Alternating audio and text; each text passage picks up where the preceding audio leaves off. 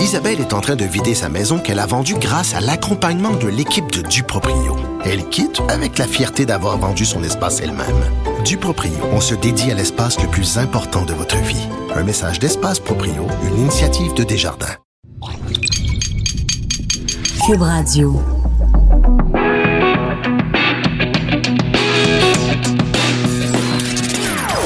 Des opinions bien à elle. Sophie Durocher. Son franc-parler ne laisse personne indifférent. On n'est pas obligé d'être d'accord. Bonjour tout le monde, c'est Sophie, très content d'être avec vous en ce vendredi 12 avril 2019. Avez-vous écouté tout à l'heure le quiz? À l'émission d'Antoine. C'était vraiment excellent. Je pense qu'il devrait faire ça tous les vendredis. Vraiment, quelle belle initiative. Alors, merci d'avoir choisi Cube. Merci d'avoir choisi On n'est pas obligé d'être d'accord. Euh, si vous me suivez euh, de temps en temps, vous savez que la, la langue française, l'expression euh, française et la qualité de la langue française, c'est une, une préoccupation qui est au cœur de ma vie et de mon, et de mon travail euh, professionnel. Alors, quand il y a des chiffres qui sortent sur la santé du français, à travers le monde, bien sûr que ça m'intéresse et je pense, si je me fie euh, au courriel que je reçois à chaque fois que j'écris ce sujet-là, je pense que c'est un sujet qui vous aussi vous intéresse. Et euh, justement, on vient euh, de recevoir euh, un, un ouvrage qui s'intitule La langue française dans le monde, qui fait une sorte de bilan en fait de l'état de la francophonie à travers le monde. Alors on en parle avec Jean-Louis Roy, qui est président directeur général de Bibliothèque et Archives nationales du Québec. Bonjour Jean-Louis. Bonjour. Bonjour, J'ai presque envie de vous dire. Ben, moi, je vous réponds bonjour. Ben, vous faites bien.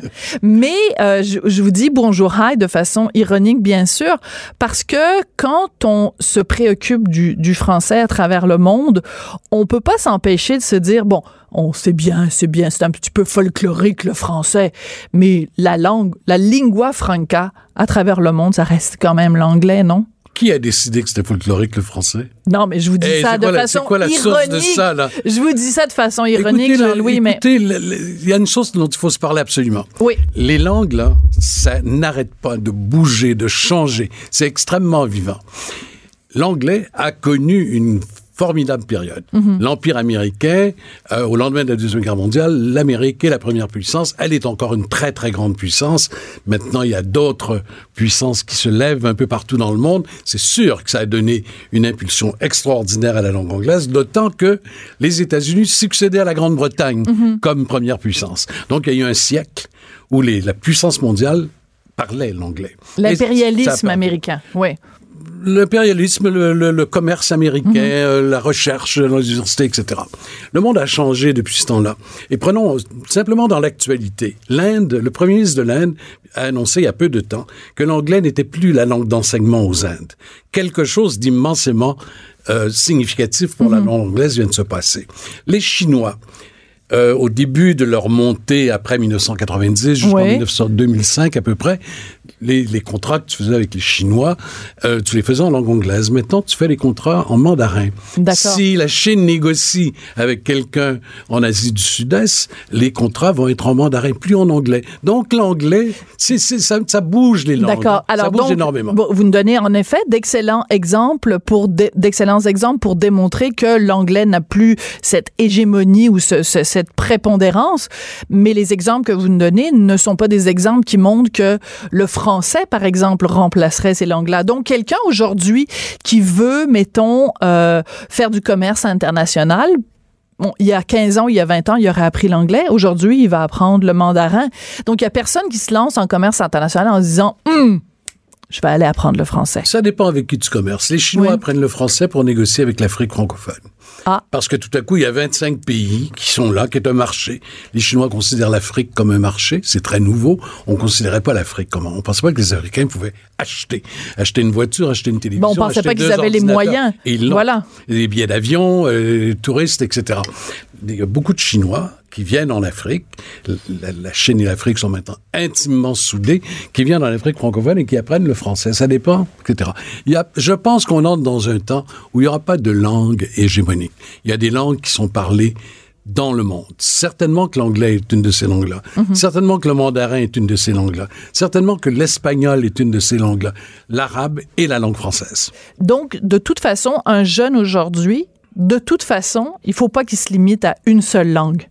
Il faut, il, faut, il faut être polyglotte. Il faut savez, en savoir le de- plus possible. On parle de la francophonie, les pays francophones, etc. Il n'y en a aucun qui est unilingue, sauf la Ouais. France. Et encore la France dans l'Europe, on n'est pas sûr qu'elle n'est pas confrontée au régime des langues. Ouais. Mais si vous êtes au Maroc, la langue arabe. Si vous êtes au Sénégal, le Wolof, etc., etc., qu'on pourrait continuer comme ça. Si vous êtes au Vietnam, le vietnamien. On est, la langue française est en lien partout avec une autre langue. À Maurice, c'est l'anglais. Au Cameroun, c'est la langue anglaise et les langues africaines. Vous savez, il y a des langues africaines qui sont parlées par plus de gens qui parlent le coréen. C'est fou, hein? Qui ont Mais- 70 millions, 100 millions de locuteurs. Ça existe. Mais ça, c'est intéressant parce que c'est un reproche qu'on fait parfois à la francophonie parce que l'organisation de la francophonie, l'idée de se rassembler entre pays où on parle le français, même si c'est pas la seule langue parlée, parce que l'exemple que vous avez donné est, très bon, c'était quand même une réponse au Commonwealth. Le Commonwealth étant des pays de, langue anglaise, de l'empire, euh, de l'empire britannique.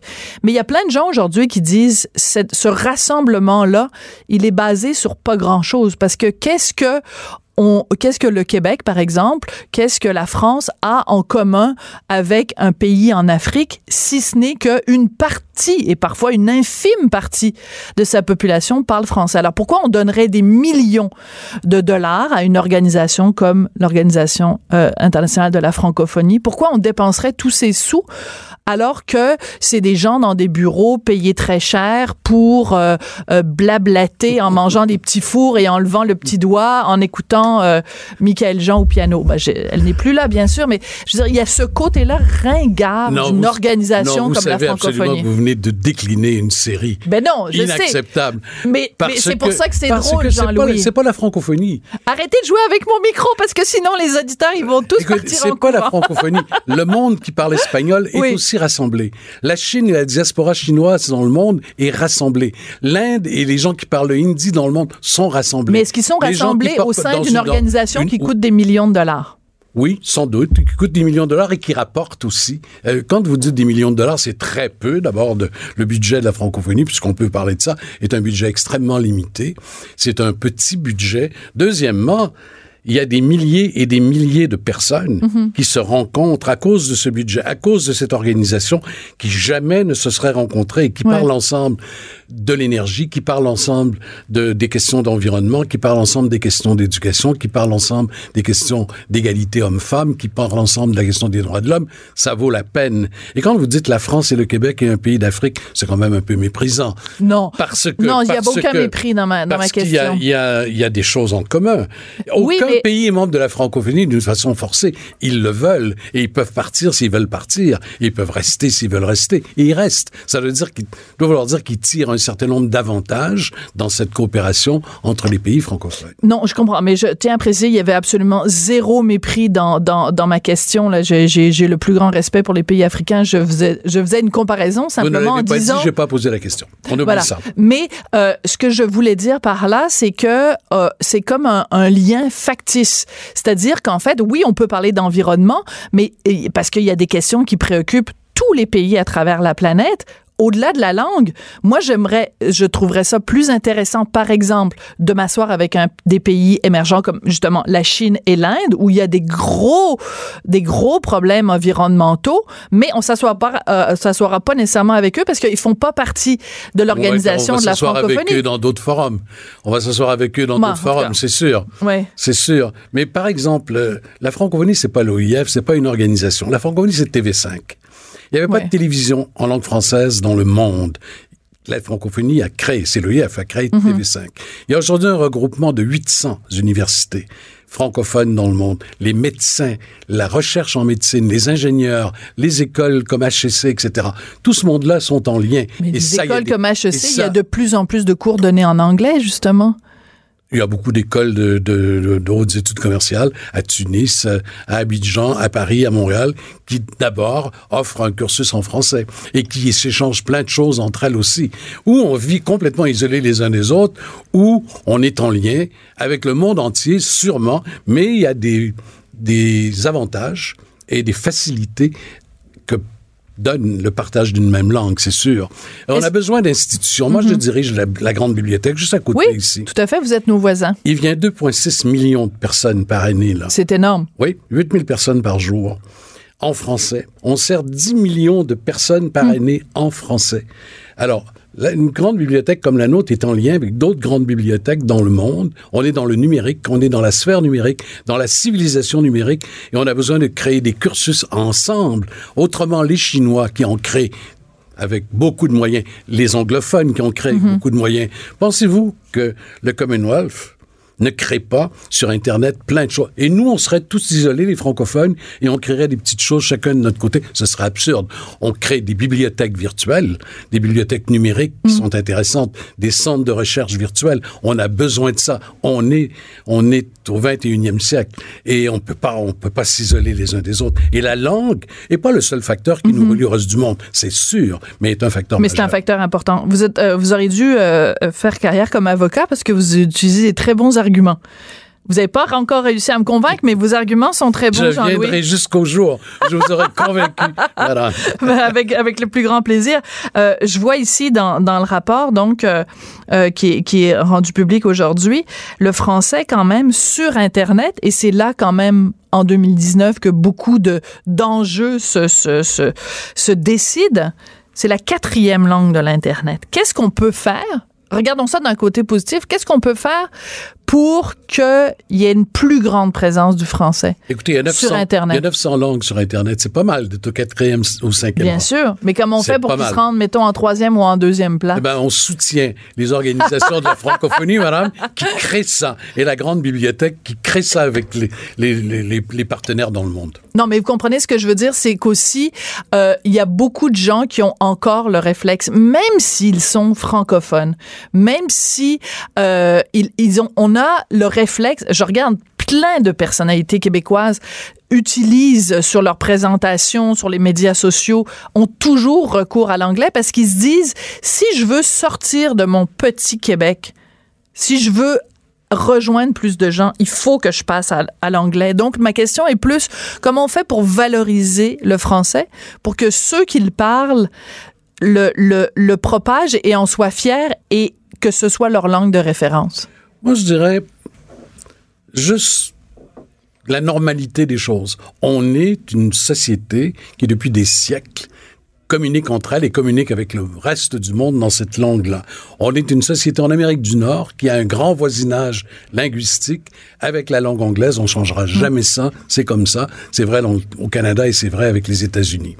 Donc, euh, toutes les fois, toutes les fois où on s'adresse quelque part, je l'ai fait toute ma vie à peu près dans le monde entier, je l'ai toujours fait en français, mais tu peux aussi, à un moment donné, saluer tes gens euh, qui se reçoivent, etc., dans leur langue, si tu parles leur langue. Mais il faut affirmer le français. C'est sûr, nous, notre façon de, de, nous, de vivre entre nous, de communiquer entre nous et de communiquer avec le reste du monde, c'est la langue française. J'espère que le maire de Hampstead vous écoute. Pouvez-vous croire, le maire de Hampstead, M. Steinberg, est même pas capable de s'adresser aux journalistes en français? Il est maire depuis, euh, je sais pas, euh, combien d'années qu'il est maire de Hampstead. Je sais qu'on sort du sujet, euh, Jean-Louis, mais moi, là, ça me met, ça me fait grimper dans les rideaux de penser que au Québec, à quelques kilomètres, là, je prends mon auto, c'est c'est pas loin, Hampstead, là, qu'il y a quelqu'un qui tient tête et qui ne reconnaît pas le fait français au Québec. Parce que c'est bien beau la francophonie, puis tout ça, mais il faut que ça commence ici, là. Qui est le maire d'une ville au Québec qui refuse de s'adresser à l'ensemble de ses concitoyens dans la langue commune au Québec. Moi, ça me met hors de moi. Oui. Moi, ce que je retiens de cet événement-là, c'est le fait qu'aujourd'hui, plus de 90% des citoyens qui vivent au Québec peuvent se parler entre eux en français, qu'ils soient de toutes les origines, évidemment les francophones, et aussi tous les autres. Et puis, tu as des exceptions malheureuses, des espèces de cas incroyables, c'en est un. C'est vraiment un cas incroyable. On dit, C'est incroyable. qu'est-ce que c'est que cette affaire? Tu as l'impression d'être d'avoir pigé dinosaure. quelque chose en 19e siècle, dans le 18e siècle, ça n'a rien à voir, un peu colonial ou je sais pas quoi, condamné par tout le monde. D'ailleurs, je vois pas beaucoup de monde qui, le soutiennent. Mais la vérité, c'est que tous les deux, on a connu un Québec, on a vécu dans un Québec où il y avait peut-être 30% des gens qui ne pouvaient pas parler français. On a beaucoup évolué à cet égard. La loi 101 a joué un immense à rôle à cet égard. Tout à fait. Euh, quand on parle de francophonie, et c'est souligné aussi euh, dans, dans le rapport dont on parle, euh, le Québec quand même est absolument formidable dans, en termes d'influence parce qu'il y a plein de, de, de, traductions ou de ou de, de vocabulaire qui est parti du Québec et qui commence à être adopté dans le reste de la francophonie. Je pense par exemple au mot courriel. Moi, ça me fait toujours rigoler quand on parle avec des Français qui disent des mails qui disent des emails, alors qu'au Québec, on a inventé ce très joli mot. Bon, on avait proposé gaminet pour t-shirt, c'était pas très heureux, mais courriel pour email. Courriel, c'est magnifique. C'est super. La toile, c'est très bien aussi. Ben tout à fait. Alors, euh, c'est c'est tu sais la question que je vous posais tout à l'heure en disant comment on fait pour rendre le français encore plus attrayant? Ben je pense qu'en mettant l'imagination au pouvoir, puis en inventant des mots, en créant des néologismes, ben ça, c'est génial. Langue, la langue doit exprimer tout ce qui existe et qui va exister. On doit suivre. Et c'est ça que le Québec a réussi à faire avec les technologies. On n'a pas emprunté, ça aurait été facile. Ça nous venait de nos voisins en direct. On aurait pu emprunter 100 mots, 1000 mots. On a, on a travaillé, on a cherché les bons mots, on les a trouvés. Et très souvent, on a fait des trouvailles magnifiques. Alors c'est très drôle parce que hier j'avais des invités chez nous parce qu'on fait des balados à Cube et on fait à peu près une fois par semaine un balado qui s'intitule Devine qui vient souper et j'avais deux invités, je vous dis pas c'est qui et un des invités me disait ah ton podcast, ton podcast? Mais j'ai dit mais non. En français, on dit un balado. Et quel plus joli mot que dire on va se balader ensemble. Un balado, c'est très Un beau. balado, c'est très joli. Alors, à chaque fois qu'il y a un mot anglais, essayons de trouver une belle traduction, un beau mot français, puis comme ça, tout le monde va tomber amoureux du français. Et ça, on a réussi pas mal au Québec. Hein? On a réussi même très bien. Très bien. Merci beaucoup, Jean-Louis. Ça a été un plaisir de vous parler. Regardez, il est 16h45. Parce que j'ai donné, j'ai donné un défi à Jean-Louis. Il m'a dit combien de temps va durer l'entrevue. J'ai dit, ça dépend de vous. Si vous êtes bon, on va se rendre jusqu'à 17 minutes. Et on s'est rendu. Merci beaucoup. Merci plaisir. beaucoup, Jean-Louis. Ça a été un plaisir. Jean-Louis Roy, qui, donc, est président directeur général de Bibliothèque et Archives nationales du Québec. Après la pause, écoutez, un livre absolument passionnant sur l'histoire de la SAQ et de l'Auto-Québec et à quel point, au fil des ans, ça a été euh, un nid vraiment de, de, de partisanerie gouvernementale et aussi cette contradiction vraiment absolument euh, peut-être irrésoluble entre la santé publique et remplir les coffres de l'État après la pause. Elle réagit, elle rugit. Elle ne laisse personne indifférent. De 14 à 15. On n'est pas obligé d'être d'accord. Alors, vous connaissez euh, l'IRIS, euh, bien sûr, et vous connaissez l'IEDM. Alors, euh, l'IRIS plus un institut économique de gauche, l'IEDM plus un institut économique euh, de droite. Et euh, quand il y a des questions, comme par exemple, devrait-on privatiser la SAQ, euh, ben évidemment, ces deux organisations ont des opinions totalement et des fois diamétralement opposées.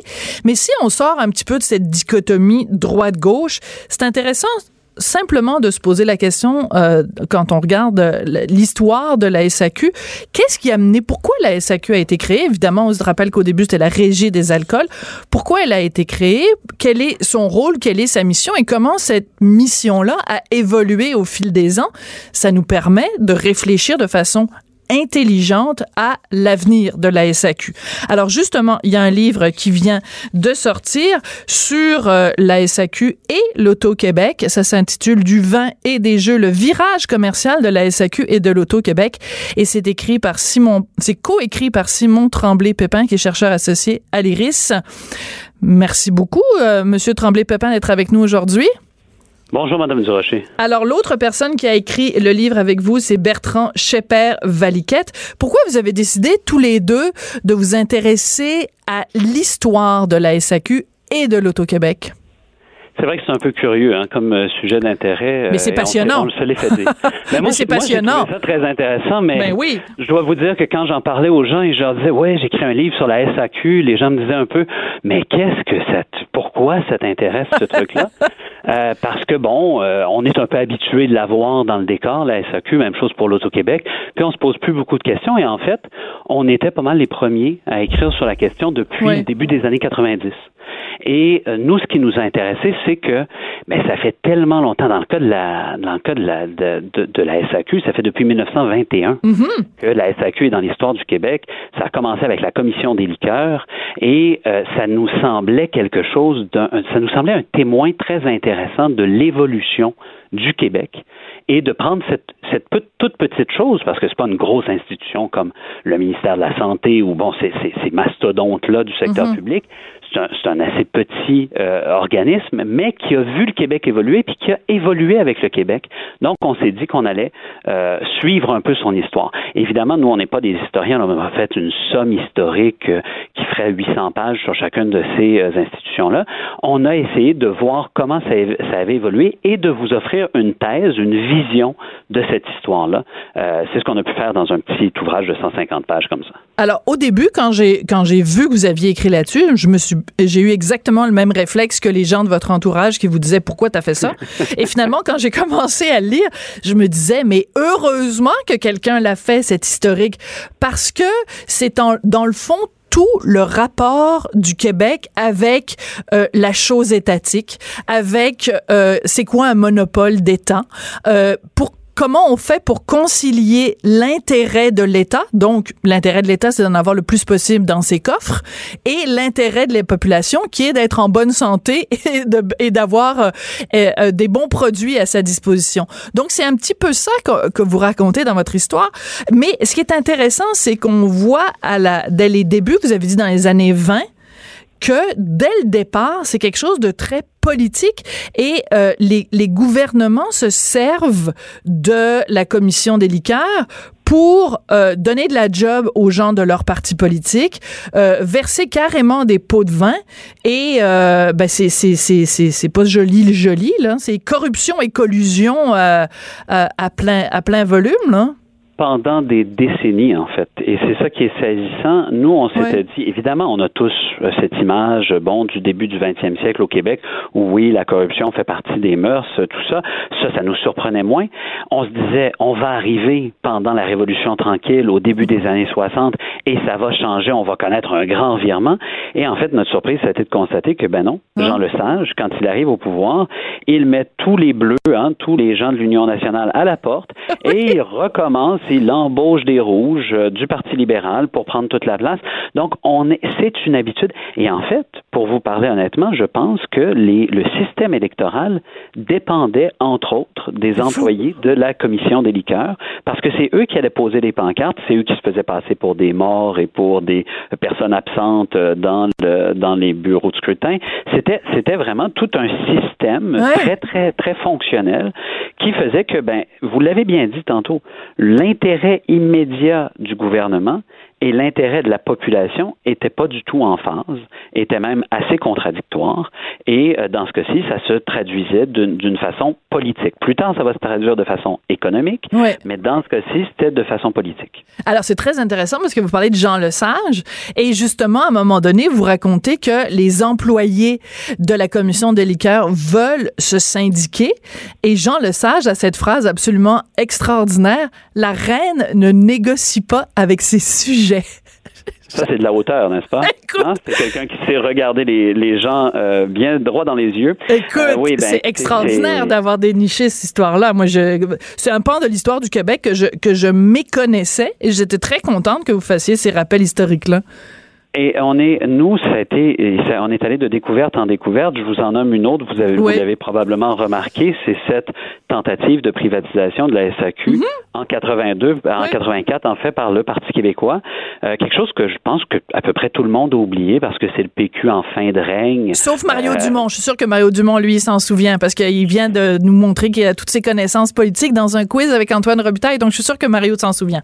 Mais ah, allez-y, ben, Simon. Probablement, parce qu'il il, il a, il a cette euh, fine connaissance politique et j'ai pas de doute là-dessus. Mais cependant, euh, ce que les gens ont tendent à oublier, c'est que Rodrigue Biron, donc l'ancien chef de l'Union nationale, s'était joint au Parti québécois et avait fait campagne en disant on va transformer les SAQ en coop.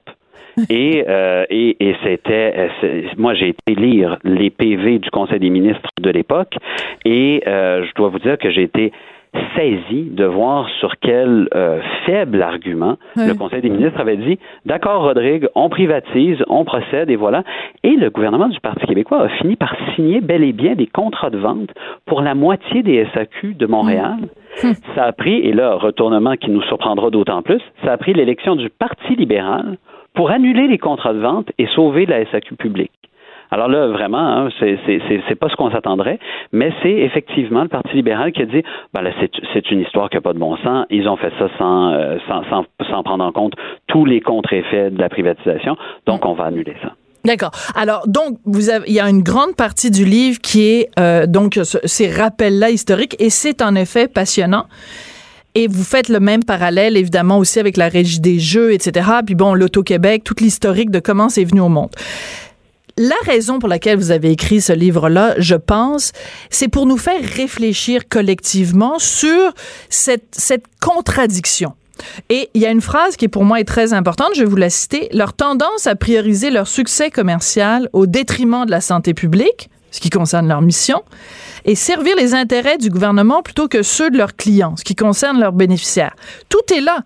C'est-à-dire que la, la, la, la SAQ a tout intérêt à faire un max de fric parce qu'ils ont une pression énorme de la part du gouvernement. Puis en même temps, ils disent ah ben là la modération a bien meilleur goût. La même chose pour la régie euh, pour euh, l'Auto-Québec. Euh, achetez-en des gratteux puis envoyez donc les les, les loteries vidéo. Mais attention, le jeu c'est dangereux puis faudrait pas tomber là-dedans trop trop. Comment on fait pour réconcilier tout ça? Ben, et nous, effectivement, vous avez tout à fait raison que c'est cette tension-là qu'on veut montrer. J'irais jusqu'à vous signaler que c'est pas pour rien que le gouvernement fait pression sur ces sociétés d'État-là pour avoir plus d'argent. C'est parce que les gouvernements ont aussi dit nous devons baisser les impôts.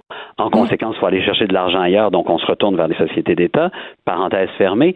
Le euh, l'important. Vous venez de nous rappeler que vous travaillez pour l'IRIS quand même. ah ben, ben, ben c'est marqué sur le dessus du livre. Ben non, je, je, le me cachais pas non, non, mais je vous taquine. Parce que c'est sûr que dans votre perspective économique à vous, j'imagine, vous préféreriez que, euh, à ce moment-là, on augmente les, euh, les impôts des contribuables et à ce moment-là, la pression serait moins grande sur des sociétés comme la SAQ et l'Auto-Québec. Ben en fait, moi, moi, ce que je proposerais, puis je pense que tout le monde, à gauche comme à droite, va s'entendre là-dessus, mieux vaut que le gouvernement avance à visage découvert. Oui. S'il veut taxer la boisson, s'il veut taxer le jeu, il n'y a aucun problème, de mon point de vue, tant qu'il le dit clairement. Là, l'affaire, c'est qu'il le fait de façon euh, par, par voie détournée. Ben, il demande à ces sociétés, effectivement, il demande à ces sociétés d'État, ramène-moi de l'argent, organise-toi comme tu veux, mais augmente pas les prix. Bon, mais ben, qu'est-ce qu'elles font les sociétés d'État? Elles passent par mille et un détours pour pouvoir aller chercher cet argent-là. Et ces détours qu'elles empruntent, elles sont, ce sont des détours qui sont nocifs pour euh, le consommateur. Oui. Alors, ce qui ressort vraiment de votre livre, c'est à quel point que ce soit l'Auto-Québec, que ce soit la SAQ, ou même dans une moindre mesure la SQDC, donc qui, qui est créée depuis quelques mois seulement. on n'a pas pu beaucoup parler, non, mais on, dans ce livre. -là. Non, ben non, c'est sûr, parce qu'il vient de paraître. Mais euh, dans ces trois cas-là, de toute façon, c'est le, le, contribuable moyen qui est perdant. C'est les, les intérêts de toute façon, ces intérêts à lui sont ceux qui sont au bas de l'échelle dans l'échelle des considérations. À cause de la mission contradictoire qu'on a donnée à ces organismes-là. Et ce serait facile à régler. C'est ça qui est, qui est saisissant. Comment? Je me suis réjoui, évidemment, que le gouvernement Legault euh, retire ses intentions de privatisation de la SAQ le lendemain de la publication de notre livre. Euh, je ne savais pas qu'on était convaincant à ce point. si je l'avais su, j'aurais écrit sur d'autres choses. Euh, mais bon, euh, tout ça pour dire, je, je suis très heureux qu'on ferme la porte à la privatisation pour l'instant, mais on, il faut pas pour autant s'empêcher d'agir. Et on pourrait très facilement dire à la SAQ, ben, ta mission vient de changer très cher ton but n'est plus de rapporter de l'argent au gouvernement. Ton but, c'est d'offrir, de faire deux choses, offrir une grande diversité de produits et offrir cette diversité de produits à bas prix. Hmm. Et donc, quand tu génères des surplus, ton objectif, c'est la diminution des prix, c'est pas le transfert de l'argent vers le gouvernement. Oui, mais en même temps. C'est un changement de logique important. Là. Oui, mais en même temps, Simon, là, vous savez très bien avec quel argument je vais arriver, c'est que euh, le l'argent, justement, de la SAQ qui rentre dans les coffres de l'État, je sais que c'est un cliché, mais je vais quand même le dire, ça sert aussi à payer euh, de, le, le, le, le, système d'éducation qu'on a et le système de santé qu'on a. Je ne propose aucune réduction. D'accord. Je, je, je, dis simplement, transformons ce montant qui est les profits de la SAQ en une taxe sur l'alcool. Pour un dollar pour un dollar. On, on, garde les, les, mhm. prix restent les mêmes, il n'y a aucun changement. C'est juste que c'est le gouvernement qui prend la responsabilité du montant de taxe qu'il prend. À partir de ce moment-là, dès le jour 2, là, une fois qu'on a fait ça, on dit à la SAQ, très bien, maintenant ton but, ce n'est plus de faire des profits, ton but, c'est de diminuer les prix et d'offrir de la qualité à tes, euh, consommateurs. Et là, je pense qu'on va avoir le beurre et l'argent du beurre, si je puis dire. Euh, d'un côté, euh, des transferts importants au gouvernement par le biais de taxes, qui est tout à fait légitime. Et si le gouvernement veut encore les augmenter, ben ce sera sa responsabilité de dire oui, moi j'augmente les taxes sur l'alcool, il le fait périodiquement. Et de l'autre côté, la SAQ va nous offrir un bon service comme elle est capable de le faire. Et comme elle le prouve, elle a des taux de satisfaction de sa clientèle, la SAQ, qui sont très impressionnants pour, euh, pour n'importe qui dans le même secteur mm-hmm. d'alimentation. Oui. Donc, elle est capable d'offrir un bon service. Il n'y a pas de problème là. D'accord. Ben écoutez, ça a été euh, passionnant de vous parler et vraiment c'est un livre drôlement intéressant qui euh, qui nous force à la réflexion mais qui va bien au-delà d'une simple dichotomie droite-gauche sur la privatisation ou pas de la SAQ. En tout cas, c'est une réflexion drôlement intéressante. Merci beaucoup Simon Tremblay Pépin. Ça, Madame Durocher. Ben, ben oui parce qu'on s'est on s'est pogné quelques fois vous et moi puis euh, j'ai pas toujours toujours avec plaisir bien sûr. Ben vous savez que mon cœur penche à droite mais vous avez vous avez réussi quand même à me faire sourire et à et à m'informer, ce qui est déjà, ce qui est déjà bien. Merci beaucoup, ça a été un plaisir. Puis je recommande vraiment la lecture de votre livre, donc du vin et des jeux, le virage commercial de la SAQ et de l'auto Québec. Sophie Durocher. On n'est pas obligé d'être d'accord. Bon, on peut toujours compter sur quelqu'un quelque part au sein de l'Église catholique pour dire une énormité. Bon, vous me direz qu'il y a des gens dans toutes sortes d'autres domaines aussi qui disent des énormités. Mais disons qu'au cours des dernières semaines, il y a une couple d'énormités quand même euh, qui ont été euh, sorties par euh, nos, nos, chaleureux amis euh, occupants euh, présents ou occupants passés du Vatican. Alors, il y a euh, le pape, enfin, comment on l'appelle, Benoît XVI, donc l'ancien pape Benoît XVI, qui a fait une déclaration. Oui, c'est ça, émérite, merci. C'est ça, c'est-à-dire que parce que normalement un pape il reste jusqu'à temps que jusqu'à temps qu'il meurt. Normalement, il meurt en service les les papes. Mais lui avait décidé de se retirer, donc on peut pas vraiment dire l'ex-pape. Donc le pape émérite Benoît XVI qui a fait une déclaration euh, cette semaine complètement délirante. Il a dit ben pourquoi il y a de la pédophilie dans l'église, c'est la faute à mai 68, puis c'est la faute à l'absence de Dieu, puis c'est la faute à la permissivité sexuelle là, qui règne dans cette société pervertie complètement ridicule. Alors, on en parle avec Alain Pronkin, qui est euh, bien sûr spécialiste des nouvelles religieuses. Écoute, moi, quand j'ai vu ça, là, je dis, voyons donc, il aurait mieux fait de se taire. C'est quoi cette niaiserie-là? Ben, c'est le. Il y a toujours des balanciers.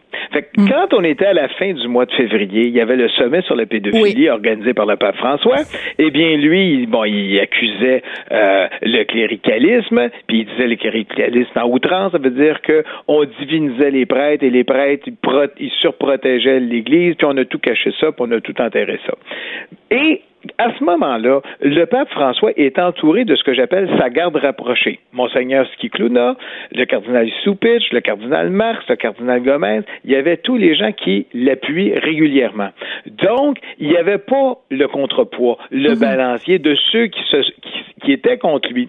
Et, et, là, je fais référence à ce moment-là au cardinal Muller, je fais référence au cardinal Burke, qui, le cardinal Burke a déjà dit les féministes sont responsables de la féminisation des prêtres. Puis le cardinal Mueller, lui, c'est la pédophilie, c'est l'affaire de quelques individus. Mais ça existe, ce courant-là.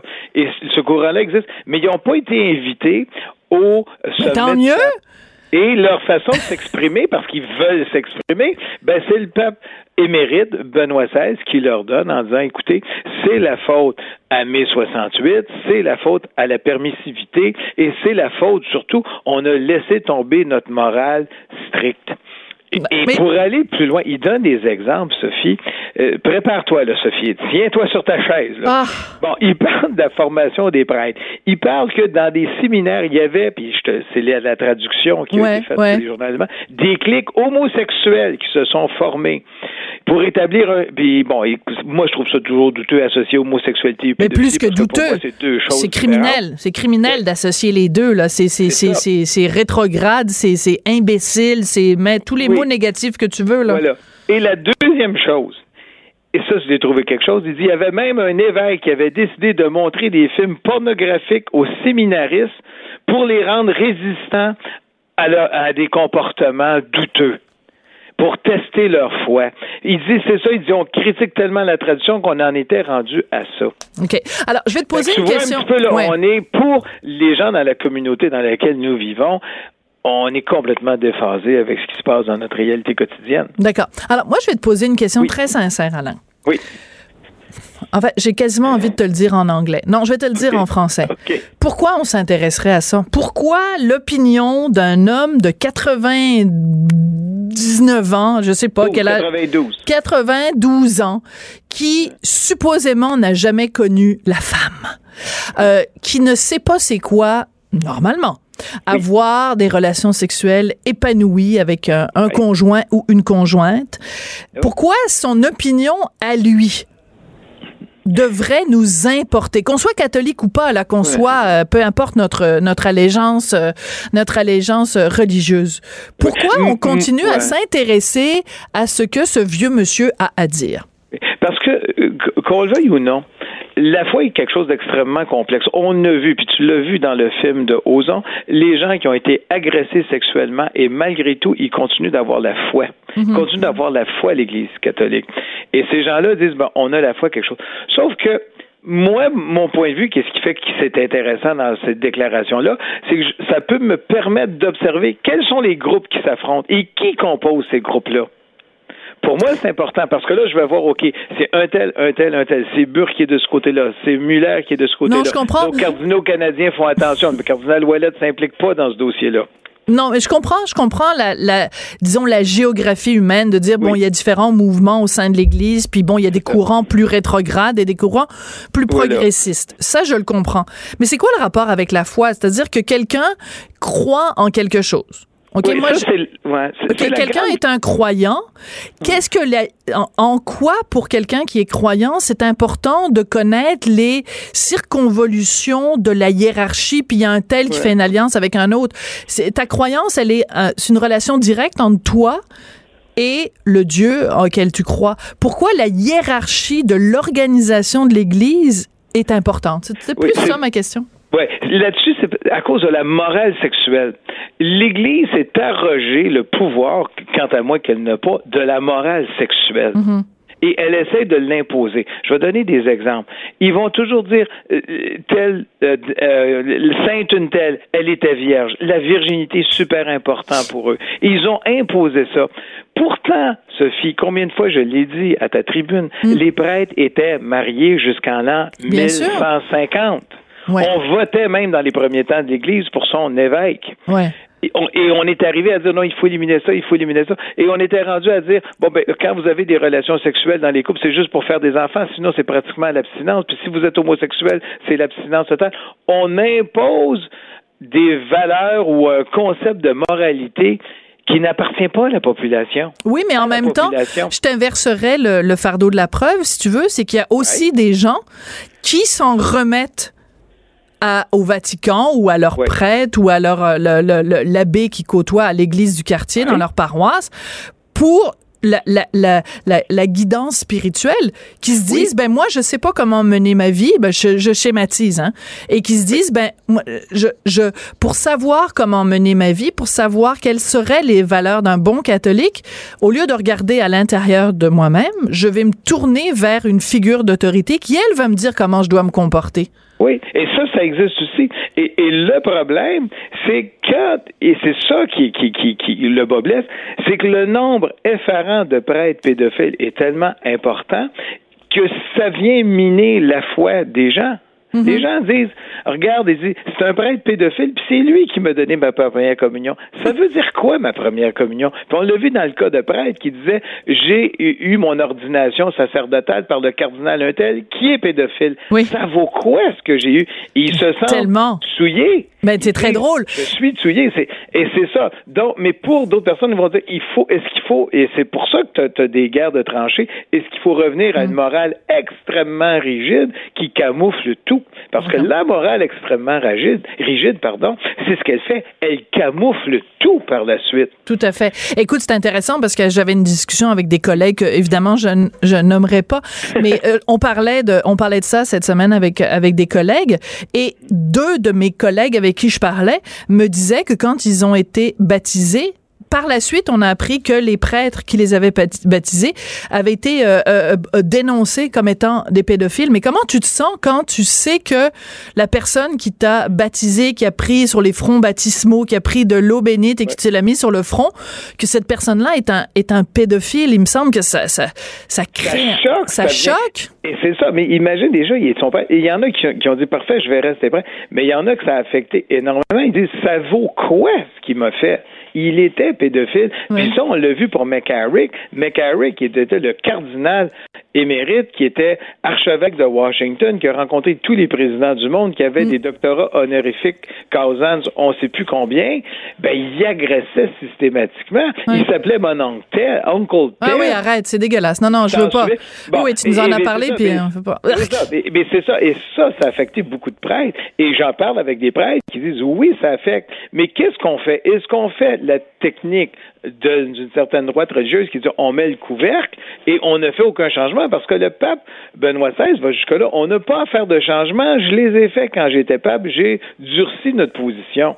Hmm. Ben oui, mais des prêtres pédophiles, écoute, à Montréal, on va faire une enquête. Il vient d'avoir un recours collectif contre le hmm. diocèse.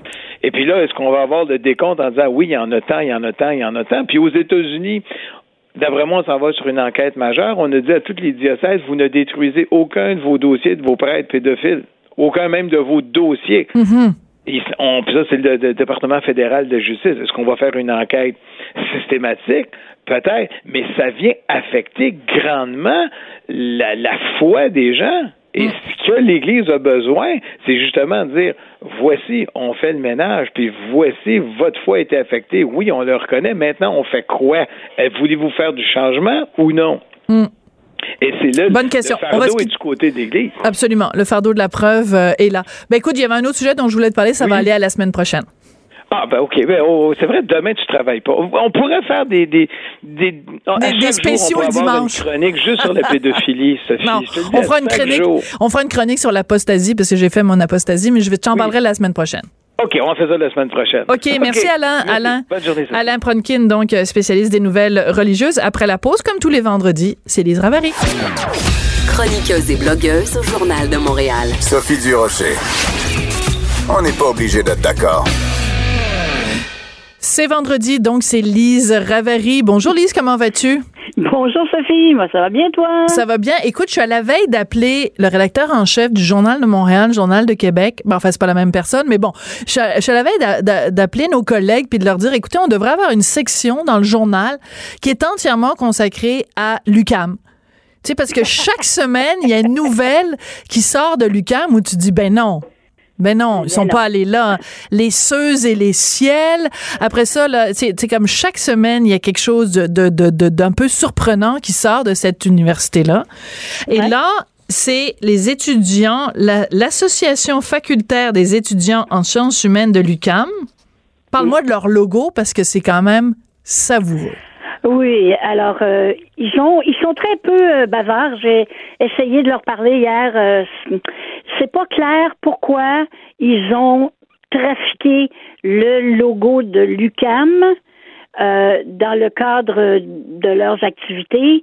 C'est pas clair. Mais ce qui est clair, c'est qu'on a vu apparaître hier un, un, logo de l'UCAM et on nous disait que ça avait été modifié par l'association La Fèche euh, qui est la plus radicale et, euh, et, de loin de toutes les associations étudiantes euh, à l'UCAM. Et le mot dans UCAM, le Q avait été remplacé par le marteau et la faucille soviétique, et le A, lui, était devenu le A des anarchistes, avec un rond tour. Et, oui, est-ce que c'est bon, jeunesse, faut que ça passe? J'ai dit ce matin, je peux, on peut en nommer, on en connaît tous des, des journalistes très, très même à droite aujourd'hui qui euh, dans leur jeunesse, je pense. Ah oui, oui. Là, parce qu'il plus là. Ça, euh, Des ML, des, des marxistes-léninistes, des cocos, des ben oui. Voyons, Dubuc, Dubuc. Alain oui, Alain Dubuc. Alain Dubuc, il était dans, en lutte. En lutte, c'était dans les années 70. Il y avait deux grands groupes euh, de ultra-gauche en fait, marxiste dans le temps mm-hmm. qu'on disait. Alors, tu avais En lutte, et puis tu avais la, le parti marxiste-léniniste qui était plus euh, axé trotskiste, tu sais. non, non, mais c'était quelque chose. Mais tu sais, on, Oui. on avait 14, 15, 16 ans, là, je veux dire, on, tu sais, on... Puis à cette époque-là, l'Union soviétique était pas encore tombée. Donc, euh, Oui, c'était avant, c'était près 89, là, c'était avant Ben la oui, chute du, mur- ben du oui, mur de ben oui. Berlin. Mais, mais même, de toute façon, euh, c'était, c'était près 89, je veux bien, mais quand même, euh, euh, Archipel du Goulag, c'est en quelle année, c'est le Génistine, non? 73. Bon, ben là, 73. Alors Ouais, il fallait, excuse-moi, là, mais il fallait être un petit peu, euh, faire de l'aveuglement volontaire, même à cette époque-là, pour ne pas voir euh, les errements et les dérapages complètement Ouais, La, la délirants. gauche, tu sais, quand Bon. on pense à la, à la gauche française, c'est des, des monuments, là, des Oh Jean-Paul oui, des Jean-Paul Sartre, des- bien sûr. euh, qui ont excusé les pires horreurs de Staline. Oui. Hein? Oui, oui. Tout ça Ben parce oui. qu'on croyait que c'était euh, l'amélioration ultime de l'homme, le communisme. Oui.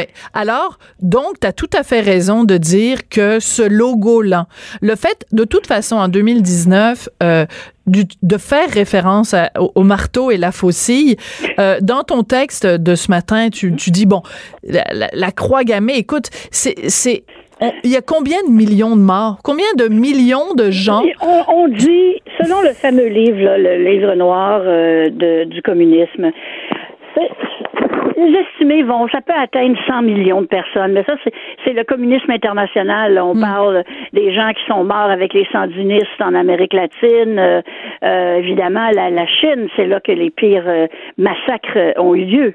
Puis pire encore qu'en Union soviétique, puis en Ukraine. C'est là où il y a eu le plus de morts euh, innocentes pendant la Grande Marche. Alors, euh, et la, la- la Chine, le, la fameuse faucille et marteau, c'est encore un de ses symboles politiques. Oui. Mais Elle l'a pas, elle l'a pas abandonné non plus, tout à Mais, fait. mais tu, tu signales, bon, le marteau et la faucille, le A anarchiste, et en dessous de ce, de ce logo trafiqué, donc, c'est marqué 50 ans de lutte. Puis moi, Oui. OK, je pense, la dernière fois que j'ai vérifié, peut-être que je suis naïve, mais la dernière fois que j'ai vérifié, c'est que la raison pour laquelle les gens allaient à l'université, c'était pour acquérir un savoir, pour acquérir des connaissances, Connaissances, pour, oui. pour, pour partager des réflexions, pour, pour, enfin, mais à la base, pour acquérir des connaissances. Ben oui. Si l'Association des étudiants en sciences humaines, c'est une organisation politique, mais qui lutte pour contre le, le patriarcat et la lutte des les- la lutte des classes ou euh, le, qui, qui est le néolibéralisme effréné, ben informez-nous là. Je veux dire, je pensais que c'était une institution d'enseignement, Lucam. Ouais, mais tu sais, tu sais, Sophie, toi, t'es allée dans des universités sérieuses. Certains d'entre nous sont allés à ce qu'il y avait au coin de la rue. Et, et euh, c'était pas toujours, les gens n'étaient pas toujours à l'université. Ah, mais il y en avait des cocos. Moi, je suis allée à McGill, il y, avait des cocos à Il y en avait McGill. des méchants cocos. Puis à Columbia, à New York, tu penses qu'il n'y en avait pas des cocos aussi? Ben oui, il y en avait des cocos. Il y en avait? Ah, non, arrête. Ben oui, ben oui, ben oui. Aux États-Unis aussi, il y en a des cocos. C'est cool. mais, mais tout ça pour dire que, en fait, ça devrait nous faire sourire, mais euh, je trouve ça quand même un peu, euh, un peu décourageant. C'est ce manque de sérieux, puis ce manque de, tu sais, je veux dire, j'aimerais ça moi qu'il y ait quelqu'un euh, qui euh, a vécu sous la botte euh, soviétique, qui aille rencontrer les gens de cette association pour leur parler de c'était quoi le quotidien justement pré 89 euh, en, en, en URSS ou euh, dans d'autres euh, pays de l'Est ou euh, qui viennent témoigner justement des, des, des dérives euh, de ces peut-être régimes-là. hein, que, que ça se fasse. T'as raison. T'as vraiment raison parce que, tu sais, quand il y, a, il y a eu bon, des, des débordements, tu sais, à un moment donné, ce qu'il faisait, c'est qu'il amenait les, les, les étudiants au centre de l'Holocauste. puis Ben oui. Il y avait droit à une explication et tout ça. Puis, je sais, je sais par des contacts, qu'il y a des gens qui sont sortis de là avec une complètement autre vision. Bien sûr. Il n'y a personne qui dit. D'ailleurs, parmi les, les commentaires qui suivaient, parce qu'évidemment, tout ça, est apparu sur Facebook, il y avait des gens, il y en a qui, les premiers qui disent Êtes-vous malade? Ça n'a aucun sens d'utiliser euh, symbole de la mort et ainsi de suite. Mais là, les réponses en dessous, c'est là que ça devenait assez hallucinant parce que il y en avait beaucoup qui disaient oui, mais le communisme n'a pas été aussi meurtrier que le nazisme. Non, mais c'est parce que regarde. Laissez-moi faire le concours, là. Oui, Hein, le, le- le- concours de l'horreur. c'est pas une compétition. C'est ça. Hein? Mais c'est aussi, de, Lise... De toute façon, quelle, quelle ignorance! Mais c'est ça, mais là, c'est parce que les gens qui font ces commentaires-là sont des gens qui ont soit pas eu de cours d'histoire ou qui ont eu des cours d'histoire donnés par des professeurs qui eux-mêmes étaient biaisés. Peut-être même des professeurs qui étaient à l'UQAM en sciences sociales. Non, mais je veux dire, c'est comme euh, le, le, serpent qui se mord la queue. Là, si la seule fois où tu as entendu pas, mais de toute façon, regarde, récemment, euh, à l'émission, j'ai reçu euh, Alain Stanquet, qui a fait un documentaire mhm, absolument mhm, extraordinaire mhm, sur le génocide au Rwanda. Et, lui, ce que c'est. Ben lui, sait ce que c'est, parce qu'en plus, euh, lui euh, a vécu les camps de concentration. Bon, alors, mais il y a une jeune collègue qui est venue me voir euh, après parce qu'elle avait entendu euh, l'entrevue et elle me disait écoute, non seulement dans mes cours on nous a jamais parlé de génocide au Rwanda, mais en plus dans mes cours euh, au secondaire, on a effleuré la Shoah. Effleuré. Alors, comment quelqu'un qui sort du système d'éducation québécois en ayant une vague idée qu'il y a peut-être 6 millions de personnes qui ont, qui ont été euh, exterminées pendant la Deuxième Guerre mondiale, demande-leur pas, demande-leur pas après de connaître les détails des purges staliniennes, puis de... c'est oublie ça, là. Mais c'est ton, ton, ton chum de mari, à un moment donné, qui avait écrit qu'aujourd'hui, euh, l'ignorance est, célébrée. Oui, ben oui. Hein? Euh, il y a une époque où c'était ignorant. Écoute, moi, tout le monde le sait, je l'ai dit mille fois, j'ai le maison Maisonneuve. Mes parents n'avaient pas d'études. Ma mère a une septième année. Euh, hmm. Mais écoute, c'était ils étaient en mode amélioration constante. Exactement. Ma mère, s'abonnait, écoute, s'abonnait dans les théâtres, puis hmm. vraiment, elle voulait avoir de la culture, elle, voulait, tu comprends? Puis, puis l'idée, là, que tu passes ta vie à rien savoir, puis à glaner, puis à rien faire, c'était pas très populaire dans ce temps-là. Qu'est-ce qui nous est arrivé, Sophie? Qu'est-ce qui nous est arrivé? Je sais pas. Des fois, des fois, des fois, je suis découragée.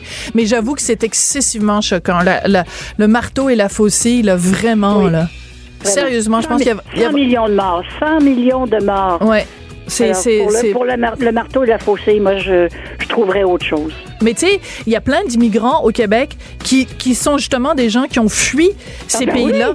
Alors j'imagine, s'ils ont envie de leur envoyer leurs enfants à l'UCAM puis de voir que le logo de l'association, c'est le marteau puis la faucille, ben non, ils vont partir à courir dans l'autre sens. Hey Lise, merci beaucoup. C'est la petite musique de la fin.